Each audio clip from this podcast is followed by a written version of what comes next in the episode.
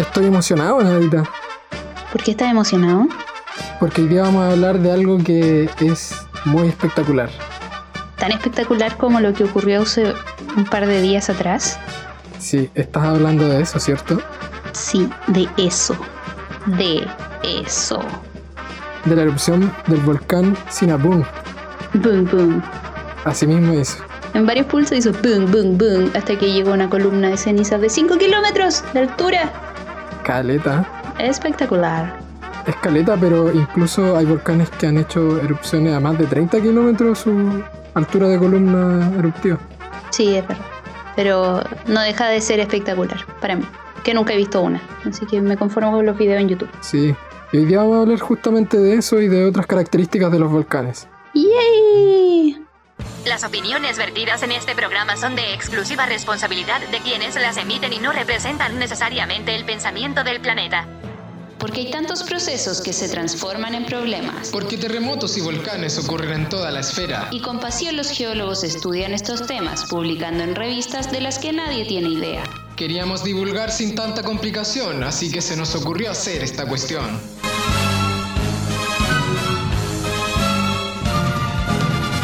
Había una vez una montaña Donde antes hubo una laguna y una falla. y fósiles regados por toda la playa. ¿Todo en el mismo lugar? Sí, sí, sí, todo eso y mucho más. Pongan los oídos pegados a su auricular, porque aquí comienza Esquirlas de Tierra, un programa para toda la familia.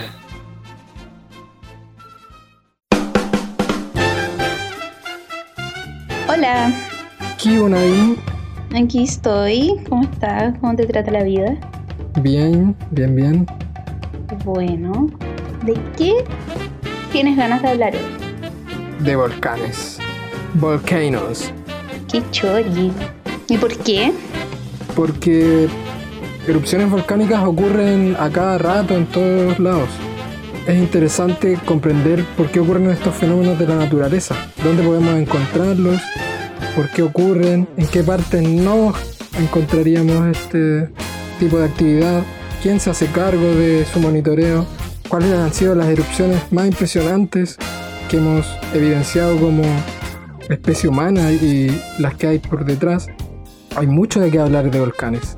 Por eso este es un capítulo que me emociona y me, me hace vibrar mi cámara magmática. Tu cámara magmática interior. Repercute. Estoy tremorizado. Uy, qué ñoñito. Los volcanes afectan nuestras vidas de muchas formas. Positiva y negativamente. Sí, están, existen, lo que ya es muy espectacular, porque son hermosos. Y cuando hacen erupción, entran en procesos eruptivos. Son espectáculos que yo no- desafortunadamente no he podido ver nunca En vivo. en vivo. No, yo tampoco he podido apreciar nunca una erupción volcánica en directo. Lo más cercano que he estado a eso ha sido la vez en que te comenté que estaba en el lago Lanalhue y supuestamente yo escuchaba unas explosiones que yo asocié al periodo de actividad del volcán Yaima en 2008-2009. Ahí es cuando despertó tu amor por la geología.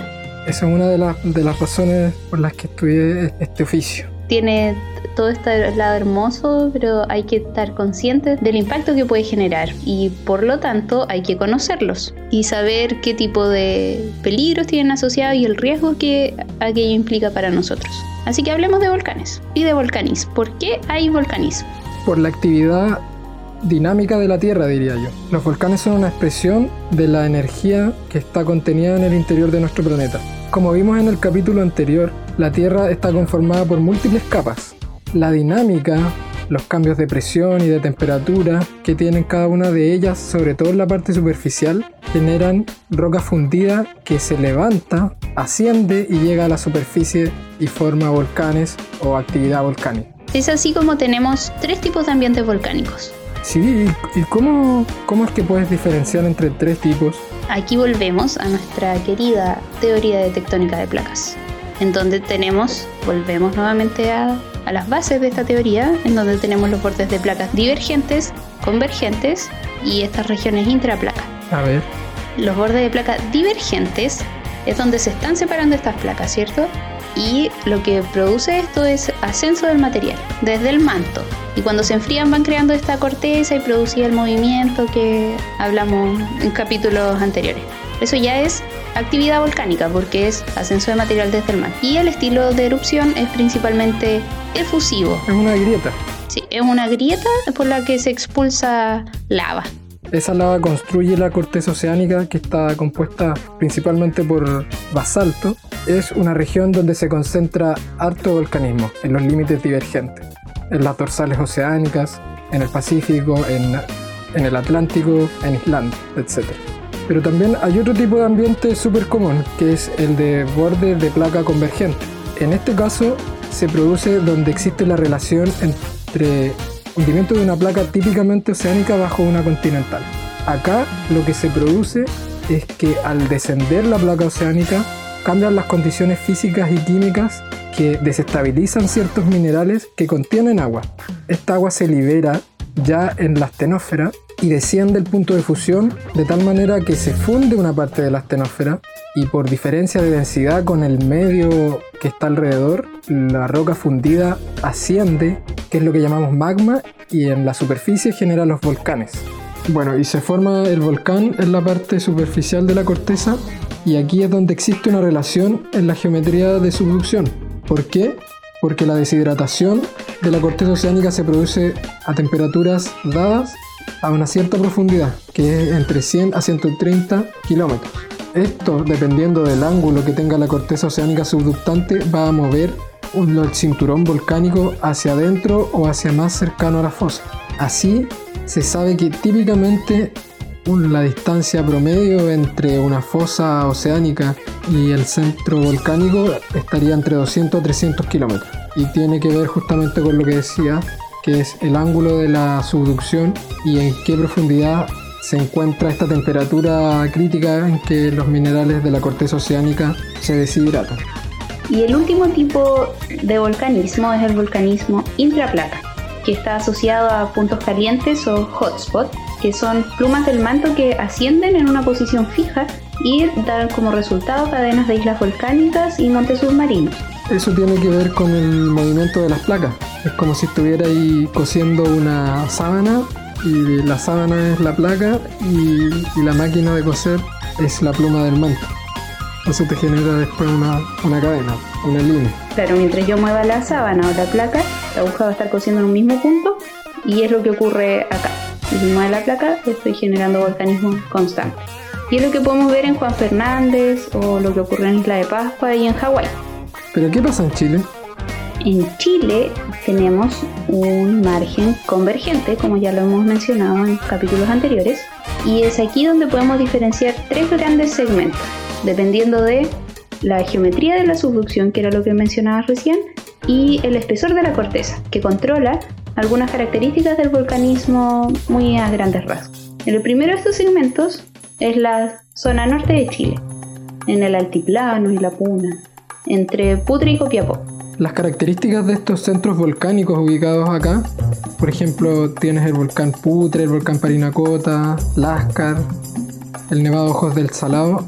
Las particularidades de ellos en términos de riesgo es que no están tan cercanos a grandes centros poblados, por lo que no representan de manera general un riesgo directo para la población. Como dije, aquí se encuentra el volcán Ojos del Salado, que es el centro volcánico de mayor altura en el mundo. Llega a 6.800 metros sobre el nivel del mar, que es justamente donde termina esta zona volcánica, donde los volcanes tienen una composición mayoritariamente andesítica y de domos biolíticos, es decir, son muy ricos en sílice. Y gracias a esto es que han presentado o presentan erupciones explosivas, generando flujos piroclásticos, caída de ceniza, avalanchas volcánicas y cosas por el estilo. Y todo eso conversa bien también con el amplio espesor cortical que hay en, el, en esta zona norte. Sí, en general en Chile lo que sucede es que de norte a sur hay una disminución del espesor de la corteza. Como decías tú, controla de alguna manera propiedades químicas y físicas de los, de los volcanes o de las erupciones volcánicas que ocurren en ellos. Luego desde Copiapó hasta Santiago Tenemos una zona donde no hay volcanes activos. Lo que llaman un gap magmático o gap de volcanismo. Exacto. Y esto es por lo que explicabas tú hace un rato sobre el ángulo de subducción. Este es muy bajo, por lo que no se genera esa cuña y deshidratación y fusión del man. Claro, no existe, no existe por cuña, tú te refieres a una esquina de astenósfera que no es hidratada y no alcanza las temperaturas necesarias para fundirse. Exactamente. Y por lo tanto no hay material que ascienda fundido y no hay volcanismo activo, simplemente. Sí. Tenemos volcanes, pero no están activos. Volcanes anteriores. Porque el ángulo de subducción no es algo constante, va, va cambiando con el tiempo. Pero los volcanes vuelven a aparecer en Chile central, desde el volcán Tupungatito hacia, hasta el volcán Hudson. Tienes una zona llena de volcanes y que es la más activa dentro de Chile. Y la más riesgosa también, porque aquí es donde vive la mayoría de la gente. ¿Qué es lo que sucede acá?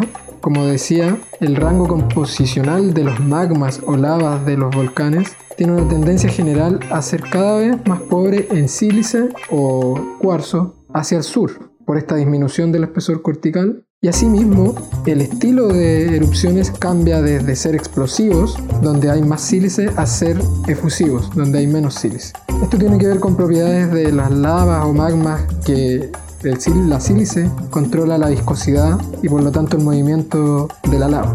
Aquí están los volcanes como el Villarrica, el Yaima, el Lonquimay, el Tinguiririca, el Chaitén, todos ellos son parte de este segmento. Y ahora si nos vamos más, más, más al sur, a la zona volcánica austral donde hace más frío, tenemos también actividad volcánica activa, solo que es la interacción de otras placas. En este caso subducta la placa antártica bajo la placa sudamericana, pero sigue comportándose como la zona sur que hablamos recién. Claro, y acá no hay tanto estudio, conocimiento de los volcanes, puesto que tampoco hay mucha población circundante y las condiciones geográficas de esta región dificultan su conocimiento. Llegar a ello es muy, muy peludo. Imagínate llegar a la Antártica a estudiar los volcanes o centros eruptivos. Claro, si aquí en el extremo sur de Chile, donde está lleno de fiordos, de glaciares, el océano entra prácticamente en, todo el territorio, en la Antártida, más, más heladito. Y más exclusivo el acceso también. Pero también hay actividad documentada estamos llenos de volcanes. A lo largo de todo el margen. E incluso en las islas que tiene Chile en el Océano Pacífico, hay volcanes, que son este tercer tipo de ambiente volcánico que tú mencionabas de islas volcánicas. Es el caso de la isla de Pascua, donde hay tres volcanes, el Terebevaca, el Poike y el Ranucau, que se consideran activos. Y ahí tenemos toda esta gran cadena montañosa volcánica que nos puede atacar en cualquier momento nos puede pillar de sorpresa. Sí. ¿Quién nos cuida? ¿Quién se hace cargo de El Estado. La ONEMI. Casi. Sí, la ONEMI está metida en esto, pero no es el organismo que directamente se hace cargo del monitoreo de volcanes. A ver, otra. El Cernagiomín. Sí, es el Cernagiomín. Pero tiene una institución dentro de ella o una organización que es la Red Nacional de Vigilancia Volcánica la R, la RNBV. Sí, RNBV, RNBV. RNBV. RNBV. Esta es la que se hace cargo del monitoreo de los volcanes, que no son pocos, se han encontrado 90 volcanes activos en el territorio chileno, y de los cuales la mitad se están monitoreando en tiempo real. ¿Y quién monitorea esto? El OBDAS. Claro, el OBDAS es otro organismo dentro del CERNAGEMIN que se creó por ahí en los años 90 para observar los volcanes en primera instancia de la región de la Araucanía, pero después se fue expandiendo e incluso monitorea volcanes del norte, que se intentó hacer otro observatorio volcanológico en, ubicado en Antofagasta, pero todavía sigue operando solamente el observatorio volcanológico de los Andes del Sur en Temuco. La Red Nacional de Vigilancia Volcánica y el OVDAS observan o monitorean los volcanes y tienen distintos eh, mecanismos para poder hacer esto y, e instrumentos. ¿Qué harías tú para monitorear un volcán? Lo miraría. Sí, esa es una buena estrategia. De hecho se hace. hay instaladas cámaras de vigilancia en volcanes para estar ahí, ojo al charqui, a ver si, que- si pasa algo. Y hace en algún momento. ¿Qué más harías? Sentiría su movimiento. Sí. Igual el movimiento te podría estar diciendo qué está ocurriendo en el volcán o bajo él. Pero los humanos no tenemos desarrollada ese tipo de sensibilidad tan al extremo, así que utilizamos instrumentos que nos permiten ver cambios milimétricos en el terreno. Para esto se usan inclinómetros, GPS diferenciales y la red satelital también que nos permite utilizar los datos de GPS para ubicar con precisión al volcán y si hay cambios en su, en su forma en el tiempo. Claro, también se usan los sismómetros y muestreo de, de emisiones. A ver si hay algún, algún indicio de que lo que está ocurriendo con el volcán puede llevar a una eventual erupción. Emisiones de gases como eh, los gases que conforman el, el magma, ¿verdad? Porque también hay gases disueltos en el magma. Claro. Alguna liberación de esto podría estar indicando cambios en el estado de la cámara magmática debajo de un volcán. Se tira un gas. El que se tira un gas se va hasta atrás. Claro, aquí es un poco más importante si, si un volcán se tira un gas. Todos nos tenemos que ir atrás. Adelante. Lejos, bien lejos. Todo esto también está complementado con los estudios geológicos. Claro, que nada podríamos saber o, o posiblemente predecir cómo se podría llegar a comportar un volcán si no no supiéramos qué, qué pasó para atrás. exactamente. ¿Cuál es la historia del volcán finalmente? ¿Cada cuánto hizo erupción? ¿De qué tamaño fueron? ¿Hacia qué lados de las laderas del volcán discurrieron sus lavas o las columnas de ceniza hacia qué lado se fueron? ¿Qué lugares afectó? Todo esto es clave o mínimo para poder predecir, entre comillas, eh, los riesgos que puede acarrear una erupción volcánica. Para eso es súper importante la geología en, en este caso. Y con esa información tú puedes hacer una categorización del peligro. Imagínate que en un volcán no encuentras señales de actividad en miles de años, muchos miles de años. Me lo imagino. O los materiales de los que está compuesto están muy reducidos. So- ocupan una, una pequeña cantidad de espacio, están muy restringidos topográficamente. Entonces con eso te vas haciendo una idea de, de qué ocurrió en el pasado y qué podría ocurrir en el futuro. Y ahí puedes decir, no, este volcán presenta un alto peligro o por el contrario un bajo peligro por tales razones. Está tranquilito. Eso está bien fundamentado en la geología. Si está dormido, si está ahí haciéndose el leso, en cualquier momento podría sorprender. Cuando se enoje, ¡pah! Sí, hay casos en el que un volcán ni siquiera da señales de que va a hacer erupción.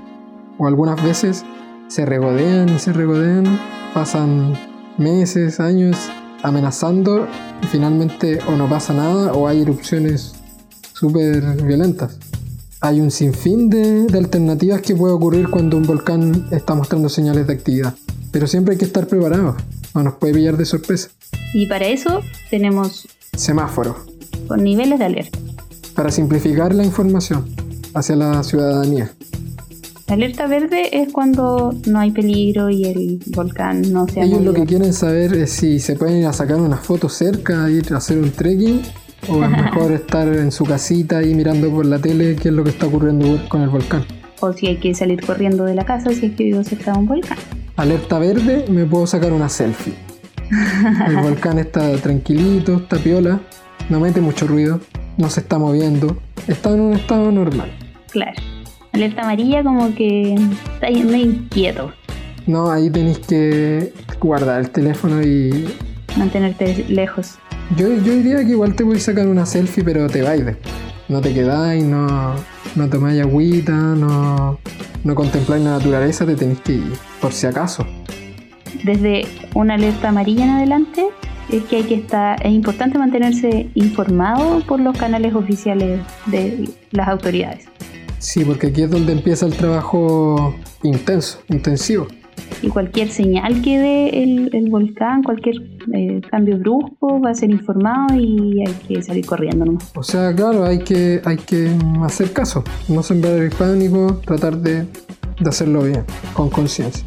Porque aquí empiezan a ocurrir explosiones, pueden aparecer fumarolas, nosotros no sabemos a ciencia cierta, estando ahí cercanos, qué tipo de gases o si nos puede hacer, pueden ser perjudiciales para nuestra salud, cosa que no vemos. Entonces hay que hacerle caso a la gente que sabe.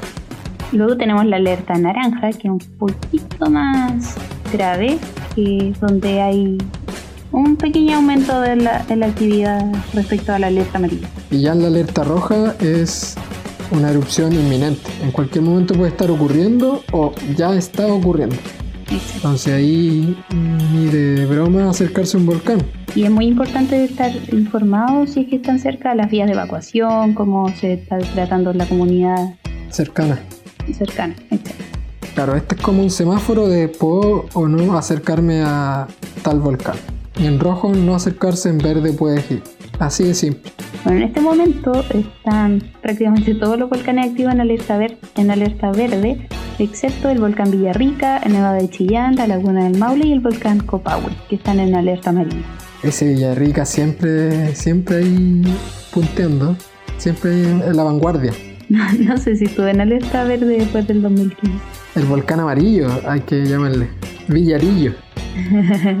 claro, y estos volcanes que tú mencionas son volcanes activos. Lo que hay que comprender acá es que un volcán activo es aquel que durante los últimos 10.000 años presenta algún tipo de actividad. Es decir, si un volcán hizo erupción hace 9.000 años atrás y no ha hecho nada hasta ahora, igual se considera un volcán activo, porque es un rango de tiempo relativamente pequeño a escala geológica en el que hay que estar atento. Y también hay que considerar otro concepto que es el índice de explosividad volcánica, con el cual se rankea, por así decirlo, una erupción volcánica.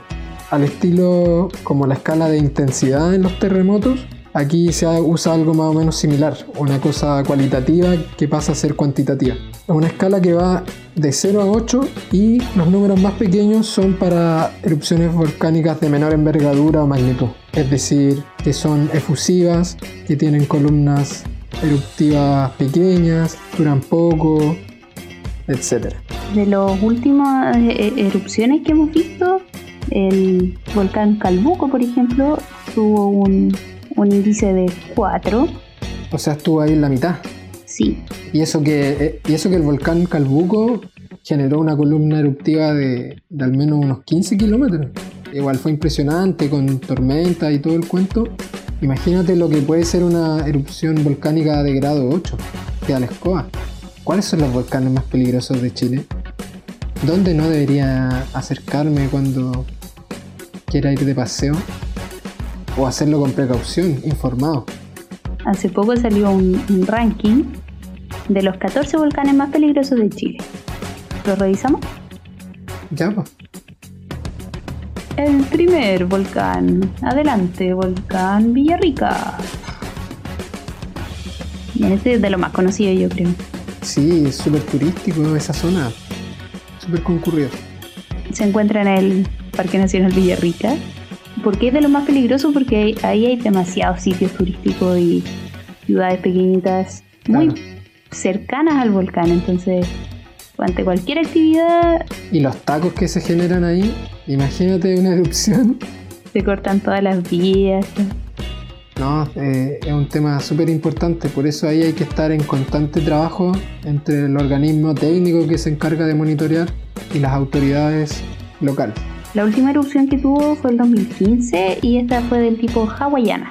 Y aquí entramos a otro tema más del... Se puso las hawaianas. Se puso las hawaianas. A ver, ¿cómo eso? Cuéntame. ¿Qué es una erupción del tipo hawaiana? Hawaiana. En volcanología, se, eh, según las características de las erupciones, se categorizan estas. Se tratan de, de estereotipar, de encasillar en algo. De encasillar en algo, para tener más o menos algunas características comunes. Ya, y el volcán Villarrica el 2015 tuvo este tipo de erupción, hawaiana y que son relativamente tranquilas, tienen este índice de explosividad de 0 a 2, que es el más bajito, son poco explosivas y tienen eh, producen magma, son suaves. Son flujos de lava de baja viscosidad, son ríos de lava. Sí, son muy fluidas y con pocos gases, como una agüita que corre. Pero eso es un gran problema porque el volcán Villarrica tiene mucha nieve y quebradas. Entonces, esto genera... Se derrite la, la nieve. Entonces la fuerza del agua bajo la pendiente empieza a tomar todo el material que está ahí suelto. Y eso es una avalancha de, de cosas. Es un lar. que generó grandes problemas en 2015. Destruyó puentes. Pueden sobrepasar los 100 kilómetros por hora. Imagínate ahí. ¿Qué haces tú? Ni Usain Bolt podría arrancarse de un lar. No te imaginas qué terrible. No, hay que entregarse. ¿no? Son muy peligrosos los lares. Lo mismo ocurrió con la erupción del volcán Chaitén, que finalmente fueron los lahares los que destruyeron la ciudad. La inundaron, la llenaron de barro. En segundo lugar está un volcán muy cercano al Villarrica, un poquito más al norte nomás. Es el volcán Yaima. Este se encuentra en el Parque Nacional Conguillío, en un hermoso paisaje. Este volcán corresponde al estratovolcán de mayor volumen en América del Sur y uno de los centros eruptivos de mayor actividad, registrándose al menos 50 erupciones desde el siglo XVII. Imagínate eso. De hecho, el último ciclo eruptivo ocurrió el 2008-2009. ¿Te acuerdas de lo que te mencionaba que escuchaba las explosiones? Puede que no, no haya estado inventando y haya sido de verdad. Llamado. Y aparte del centro del edificio principal, alrededor de él existen hasta 40 conos chupasangres que se generan porque por fracturas va ascendiendo el material no solo por el cráter principal. Bueno, y este, este volcán es un edificio volcánico que se denomina estratovolcán. Y lo que ocurre es que se forma por, gracias a toda su actividad, eh, se va formando por alternancia de lavas y, depósitos piroclásticos. O sea, va escupiendo y se va formando así. La mayoría de los volcanes en Chile son estratovolcanes de este tipo. Claro, ocurre la erupción y se van autoformando.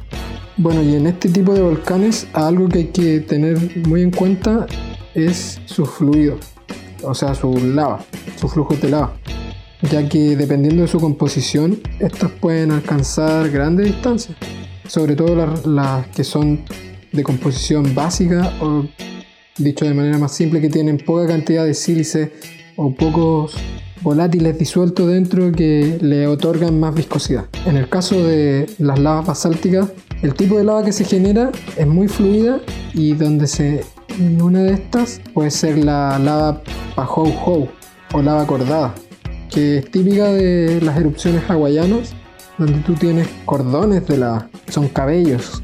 Pahouhou. Me da risa el nombre de Pahouhou. Y más me da risa el nombre del el otro tipo de lavas típicas, las lavas AA. Sí, buen nombre ese. Que no, no le encuentro ni un sentido. Estas son igual las basálticas, un poco Las más. A. Ah, las basálticas más viscosas. Y se enfrían y forman eh, fragmentos ásperos. Es súper incómodo caminar por esas lavas. ¿Has tenido el placer de destruir tus zapatos encima de una de ellas? Lamentablemente sí. En tercer lugar tenemos el volcán Calbuco. También es un estratovolcán y está cerca de Puerto Montt y Puerto Varas. ¿Cuál es la gracia de este volcán? La gracia es que su última erupción fue demasiado espectacular. En 2015. De hecho, la portada del libro de volcanes del Cernagiumín es una foto de, de esta erupción, en la que se generó una columna eruptiva casi de libro, de libro de volcanes. y esta columna es típica de la- del tipo de erupción que tuvo. ¿Cuál es esa? es las erupciones plinianas o vesuvianas. ¿Adivina por qué se llama así? ¿Por el volcán en el que primeramente se identificaron? Exactamente. En el Vesubio. En Italia. Sí. Y su característica más importante es que crean esta columna eruptiva que se sostiene. Champiñón. Un champiñón que se sostiene en el tiempo. Las columnas pueden llegar hasta 30 kilómetros. O más también. Tienen este índice de explosividad de 5 hasta 7. O sea, están en el top. Está en top de los power. Y el Calbuco fue una vez. Claro. Pero tranquilos que el Calbuco en este momento está con alerta verde. Ya pasó, bueno, que esa vez el volcán Calbuco hizo erupción de un día para otro. No dio pistas. En cuarto lugar tenemos el Nevado de Chillán, que está en alerta amarilla en, en este momento. Y es un poquito distinto a los otros porque este es un complejo volcánico. Es decir, que tiene más de un cono. ¿Va por ahí? Sí, una cosa así. Que son muchos centros eruptivos. No se decidió por uno. No, agarra a todos sus hijos y los agrupó en uno. Los tiró encima. Claro, este volcán alberga más de 15 cráteres alineados en una orientación noroeste-sureste y es uno de los más activos del país. De hecho, se encuentra en actividad desde el 2016 y todavía está ahí. Hay que estar atentos, sí. Ahí inició este nuevo ciclo eruptivo. De hecho, se generó un nuevo cráter que denominaron Nicanor en homenaje al, al antipoeta, Antivolcano. Y este tipo de erupción que tenía el, el Nevado de Chillán es del tipo vulcaniana, que es Volcano. volcano, de la palabra volcano. A ver, ¿y cómo son estas? El Chillán se encasilla en este tipo de erupción porque tiene este domo de lava. ¿Y qué es lo que caracteriza este tipo de erupción? La lava es tan viscosa aquí que no, no fluye y se queda en el cráter mismo y actúa como un tapón de todo lo que podría estar debajo, de gases y de cosas que podrían hacer explosión. Por eso hay que tenerle mucho cuidado y ver cómo evoluciona. Y porque una vez que esto llegue a colapsar, Podría ser muy explosivo. ya que tiene un índice de explosividad de 2 a 4, como moderado. Pero hay que estar ojo al charco. El quinto. Chum, chum, chum. Puyehue Cordón Caulle. Todos estos están ubicados en la zona centro del país. Este está más al sur del volcán Villarrica, entre el Calbuco y Villarrica. Y está compuesto por una caldera, el volcán Puyehue y un cordón fisural, junto a otros centros parásitos. El terremoto del 60 inició una erupción muy explosiva solo 38 horas después del terremoto de Valdivia. Era el apocalipsis. Nos tienen rodeados. Se mueve la tierra, hay tsunami, hay erupciones volcánicas. ¿Qué más podía haber pasado? Una columna de 10 kilómetros. Imagínate, está ahí todo lleno de cenizas, tenía todo esto. Faltó una orquesta nomás ahí. Fue un gusto tocar con ustedes. Pero también tuvo eh, actividad eruptiva del 2011-2012. Hubiese sido un año antes, se podía haber relacionado al, al terremoto del Maule. Si hubiese repetido la torta. La, la otra fue mucho más directa. Sí, pues, inmediatamente. Fue inmediatamente después del terremoto, entonces sí, ya tienen relación. Y para el 2011-2012, esta erupción generó muchos flujos piroclásticos, una columna eruptiva que significó la interrupción del tráfico aéreo En todo el hemisferio sur del planeta. Sí, tienen alta implicancia esas columnas eruptivas. Porque la ceniza puede afectar a los motores de los, de los aviones, aparte de la visibilidad, es un tema complejo. Número 7 es el volcán Osorno, que en realidad no, es, no ha generado últimamente grandes remociones. La, la última actividad que, de la que se tiene registro es de 1835 y la describió y observó Darwin, Hace harto tiempo ya, casi 200 años. además de la geológica obviamente, pero Es bonito el volcán Osorno igual. es perfecto. Sí, son todos bonitos los volcanes. No se puede decir que hay un volcán feo. Uno nada que ver, pero que es el número 8, es el Mocho Choshuenco. Tiene el volcán Osorno, que es así un, un triángulo con un puntiagudo. Claro, de hecho cerca del volcán Osorno hay uno que se llama Puntiagudo, que es una punta de flecha casi. Y el Mocho, que está mocho, no tiene cabeza. Se la cortaron. Ese es el número 8. Oh, El mocho es el número 8. Y el número 9 es el volcán Antuco. Oh, ese está más cerquita acá. Te abraza. Le tengo cariño. Está en el Parque Nacional Laguna Laja. Tiene una buena historia el volcán Antuco. ¿No? Sí, a ver, cuenta. No, de, de esa super erupción hace unos 6.000 años atrás, 8.000, en la que parte de su edificio colapsó y permitió el represamiento de la laguna del Laja. Ese proceso, ¿cómo habrá sido? Gigantesco. Una, una parte completa de una montaña se haya caído y haya represado toda una laguna. ¡Ay, mi naturaleza! Y aquí en la desembocadura del Biobío Ah, también. Llegó hasta acá todo su impacto. Claro, fue tal que gran parte del- de las arenas de acá de, de la zona son están hechas de, de los productos del volcán Antuco. El décimo de la lista es el Carran los Venados. Sí, que es un grupo volcánico. Pues, a ver, espérate, no es ni un estratovolcán, ni siquiera es un complejo volcánico. ¿Qué es esto? No, este es un una especie de complejo volcánico, ¿Ya? Pero son varios volcanes chiquititos, monogenéticos, o sea que tienen el mismo papá, Se formaron en una pura vez. y están alineados o dispuestos según algunas características geomorfológicas. En este caso es la zona de falla Liquiñov. ¿Qué tiene de especial este grupo? Aparte de ser un grupo. Interesante de esto es que ha tenido tres últimas erupciones desde 1907, que son, fueron erupciones muy explosivas y generaron mar. El mar de Rinahue al- en 1907 y el mar Carran. ¿Cuáles son los mares?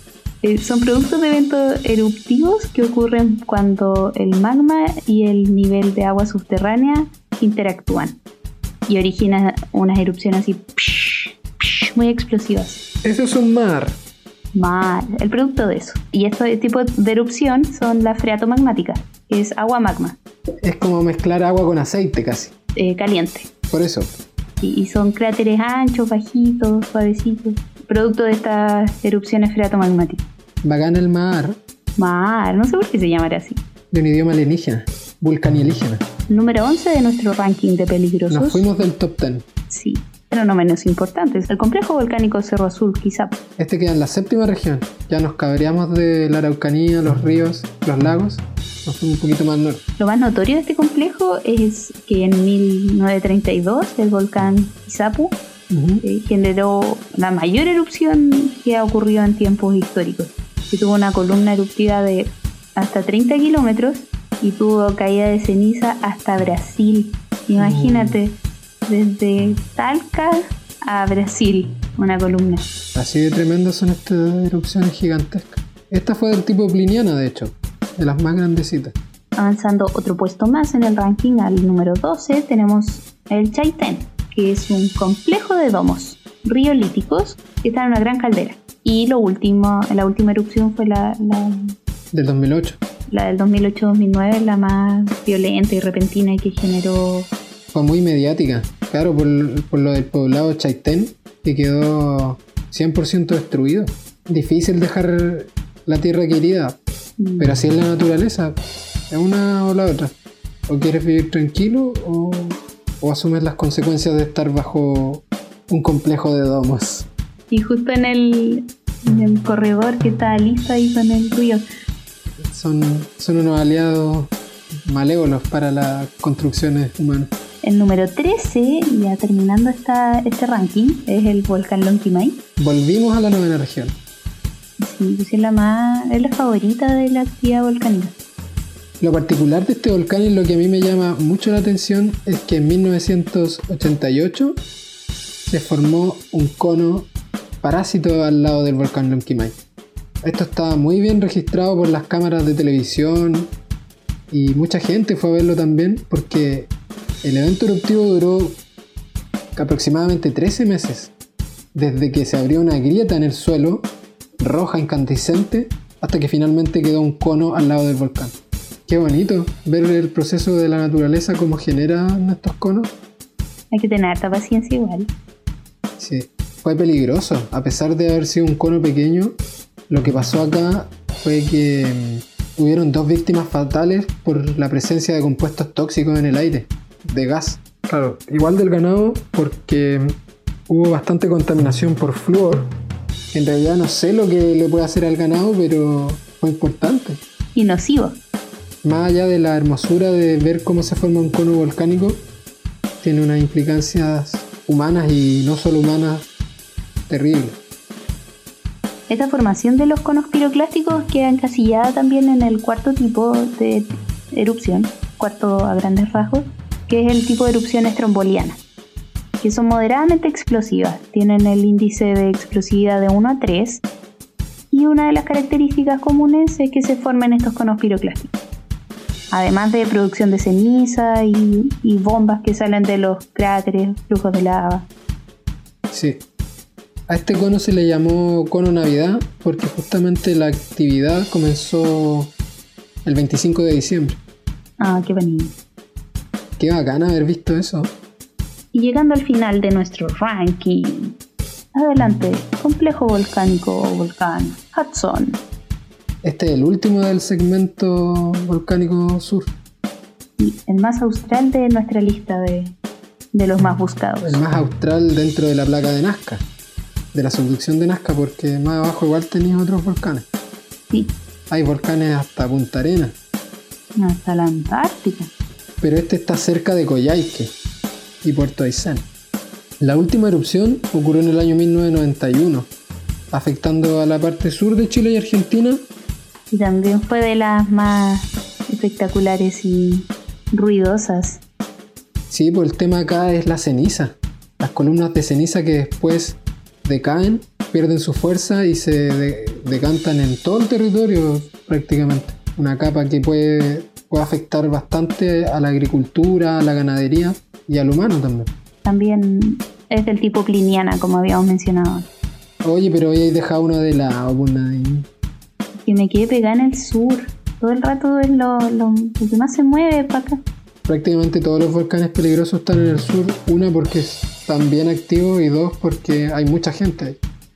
Sí, lo lamento, Volcán Lascar. Pero el Lascar que lo dejaste botadito también puede ser considerado uno de los más riesgosos o, o activos dentro del territorio chileno continental.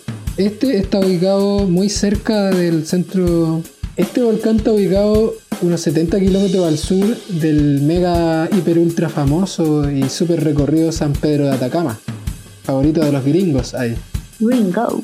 Este volcán está activo al menos de hace unos 200.000 años atrás. Así de viejo es. Y su último periodo de eru- eruptivo, así cototo, fue en 1993. Sí, y este fue el mayor evento eruptivo ocurrido en el norte de nuestro país, al menos en tiempos históricos. Y a pesar de que hay hartos volcanes en la zona norte también, se hacen los lesos nomás, o sea, están ahí piolitas, no sé qué estarán esperando. Que los convoque nomás el Lascar. Puede ser ¿Imagináis? Y en cadena. Porque el volcán Ligancabur, que está muy cerquita a él, es hermoso también. O el volcán Pirana, Pirana, Pirañacota, Pirañacota. el volcán Parinacota. Son todos bonitos en realidad. Si no se puede decir que un volcán es feo. Son hermosos, son joyas de la naturaleza. Pero ya no, no podemos hablar de todos los volcanes de nuestro país, son demasiados. Demasiados. Aún así, hay más diversidad todavía. Como habías mencionado al principio, los volcanes de tipo isla oceánica generan otro tipo de formas. En Isla de Pascua, ¿qué es lo que tenemos ahí? Tenemos los llamados volcanes escudo, que son otro tipo de volcán, que están generados por eh, erupciones de, de flujos de lava, pero que son poco viscosos y que además se van intercalando con capas de piroclasto. Entonces es, es muy típico este tipo de volcán en las islas oceánicas como en Isla de Pascua. Claro, y que se forman porque como no son viscosas, las lavas pueden fluir. Y este flujo, facilitación de flujo, lo que hace es que no se generen tantas pendientes y más bien se generen zonas amplias del volcán. Entonces son bajitos, son medios planos y se generan en zonas donde tú estabas diciendo que ocurren estas características. Es como que se fueran derritiendo unos helados así lentamente. Sí. Bueno, y con toda esta diversidad de volcanes, de volcanismo, de peligro y todo, tampoco debemos olvidarnos de que en el mundo está lleno de volcanes. Es cosa decir cinturón de fuego del Pacífico para pensar de que toda la orilla de este océano está cubierto y repleto de este tipo de espectáculos de la naturaleza. Muchas de las postales más bonitas de algunas ciudades grandes tienen de fondo un volcán. Entonces ahí uno dice, wow, es demasiado hermoso, pero siempre va a tener ese riesgo asociado que si en algún momento ese volcán quisiese despertar, eh, hay que estar atento. Hay que conocerlo, hay que estudiarlo, Maravillarse. los podemos disfrutar. sacarse fotos, correr y correr, correr por tu vida. lejos del volcán. Y sabes que terminé calentito este capítulo, con el calor de un volcancito. Nos queda nomás esperar una, una nueva evento de erupción. Sí, hay que estar atento a las alertas de la red nacional. Erupciones no nos van a faltar. No, yo creo que Hay que, hay que ser pacientes y vamos a ver. Y con eso nos despedimos. Disfruten de la naturaleza con precaución. Tengan en cuenta todo lo que implica estar inserto en este margen convergente. Sí, lo que eso implica. Así que éxito. Y corran. Y corran. Tsunamis, terremotos, volcanes, corran. Chao. Bye. Mm. Sonido de Lucía. Esta ha sido una más de Esquirlas de Tierra. Se despiden sus servidores Sebastián y Nadia. Para más contenido visita detierra.cl.